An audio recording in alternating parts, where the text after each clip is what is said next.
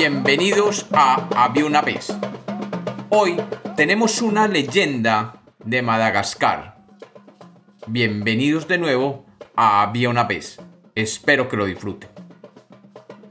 Había una vez. Había una vez en la parte norte de la isla de Madagascar, en lo que hoy se conoce como la región de Diana y Saba, una población muy bella y próspera. Cuenta la leyenda que una pareja de habitantes decidieron tener un bebé y con el tiempo nació un bello niño que era la felicidad de la casa.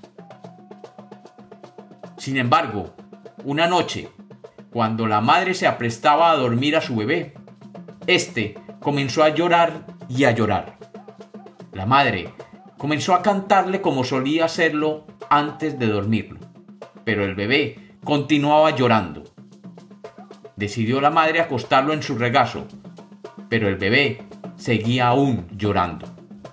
Finalmente, la madre, desesperada de ver cómo el agudo llanto podía despertar a su marido y a los habitantes del pueblo, decidió salir a caminar fuera de él, para así calmar el llanto de su hijo y que éste no molestara a los vecinos.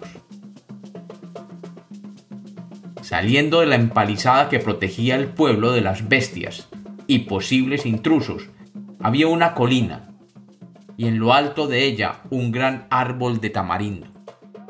La madre, en su caminata con su hijo llorando, llegó hasta lo alto de la colina, y allí se sentó en la base del tamarindo. Inmediatamente el bebé dejó de llorar y se durmió en los brazos de su madre. La madre, a la luz de la luna, podía ver las sombras de su poblado, y esperó allí un rato a que su hijo estuviera bien dormido antes de regresar. Pasó no más de una hora y con cuidado se levantó y caminando muy calladamente llegó hasta su hogar, pero inmediatamente puso un pie en su cabaña. El niño despertó y comenzó a llorar de nuevo con gritos más agudos y lastimeros.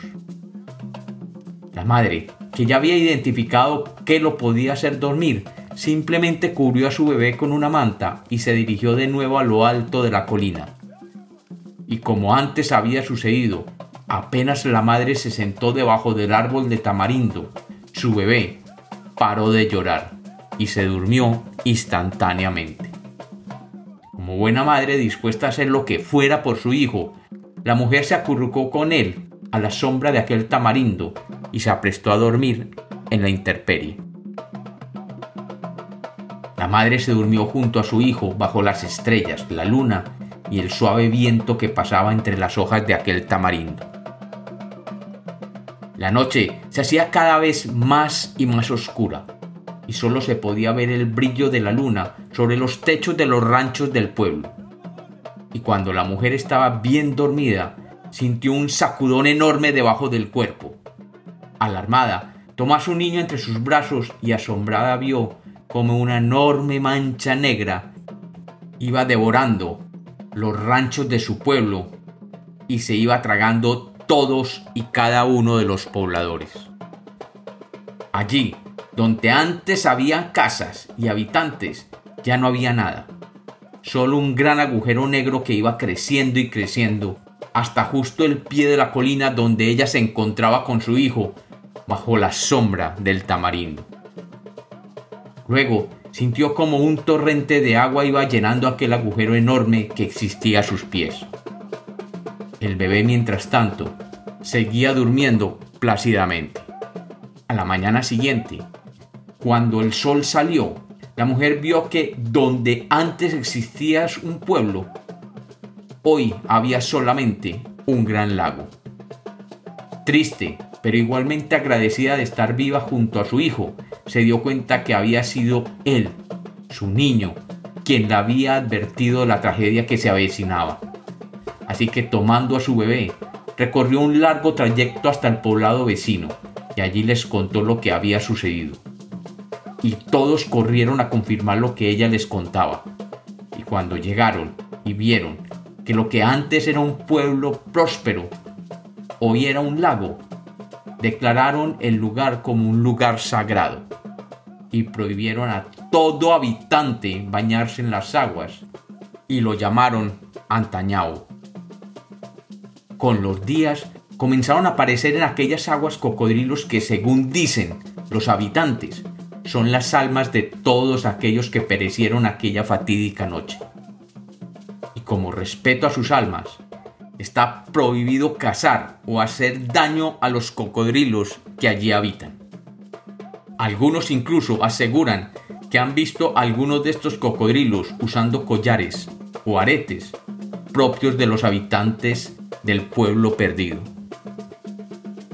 Y cuentan los que saben que estas aguas no solo tienen poderes curativos, sino que aquellas parejas que tienen problemas para tener hijos, lo único que necesitan es llevar al lago un recipiente de barro y asegurándose de no tocar el agua con ninguna parte del cuerpo, extraer un poco de agua que luego utilizan para bañarse en las orillas del lago y así poder concebir un bebé.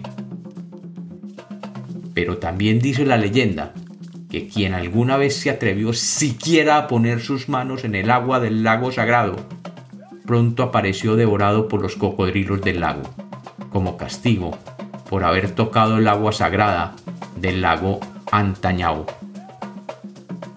Y como los cuentos nacieron para ser contados, esta es otra leyenda de Había una vez.